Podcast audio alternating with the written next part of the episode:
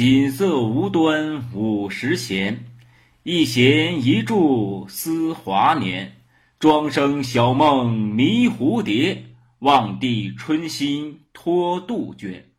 沧海月明珠有泪，蓝田日暖玉生烟。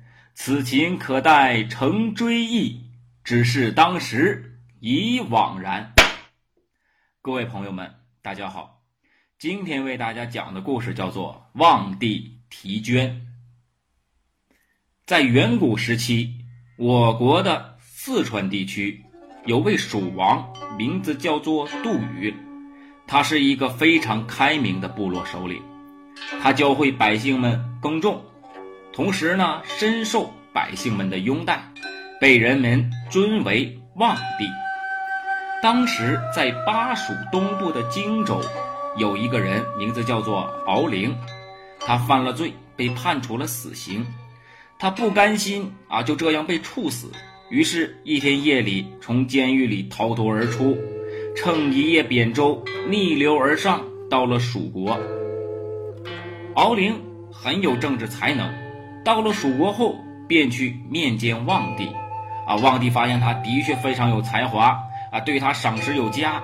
于是便委任他做了蜀国的宰相。几年后，天气突然变得酷热难耐，蜀国的成都的西北的玉垒山上啊，积雪都已经开始融化了。肆虐的洪水使整个蜀国大部分的地区都变成一片汪洋。望帝呀，心里十分的着急呀，却苦无良策。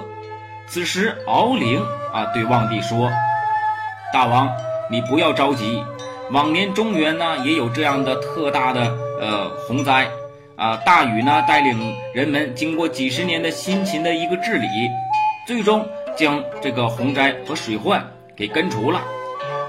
我也愿意带领百姓啊前去治水，解除水患。望帝听后非常的高兴，同时呢也欣然的应允了。于是敖灵带了几万民工。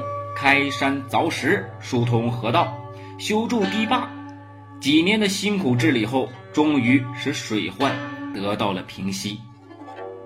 望帝为凯旋的宰相庆功，并感到敖灵对蜀国人民呐做出了非常大的贡献，便下定决心要禅让地位。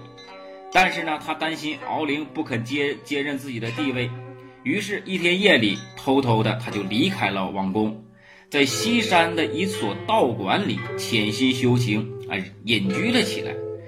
临走前，他留下了一道任命啊，就是说让敖灵继任帝位，号开明氏啊，希望百姓们呐不要再挂念他，他已经走了，到深山里去修行了。于是敖灵便登上了帝位，但是他继位以后却大反常态，实施暴政。百姓们呐，苦不堪言。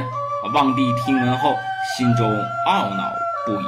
结果长病不起，便去世了。他死后化成了杜鹃鸟，叫声之中充满了许多的哀怨与凄苦。每到初春的二月，一声声悲啼响彻天宇，蜀国的人民呐，都会有无限的伤感地说：“这就是我们的望帝。”他现在是多么的懊恼。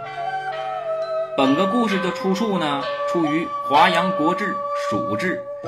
帝生西山隐烟，是时二月，子鹃鸟鸣，故蜀人悲子鹃，鸟鸣也。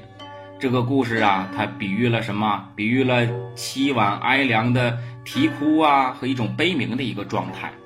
那如果这个故事运用到现在，啊，就像我们企业啊，公司老板在用人的时候，为什么要有背景调查？啊，为什么也要通过啊多年的观察，看看这个人是不是能够称职，是不是能够胜任？那在这个时候啊，那背景调查就起到了一个非常大的一个作用，了解了解他在他之前的公司啊发生了什么事儿，他是一个怎样的人？啊，通过别人的一个口述，或者通过其他的一些同事和员工的角度。啊，进行了解了解。那如果当初望帝啊做了这样的一个背景调查，或者通过别的国家的人了解了解这个敖灵到底是一个怎样的人的话，也许他也不会变成一只杜鹃鸟，最终呢啊悲鸣不已、懊悔无奈的一种情况。好了，今天的故事就讲到这里，谢谢各位。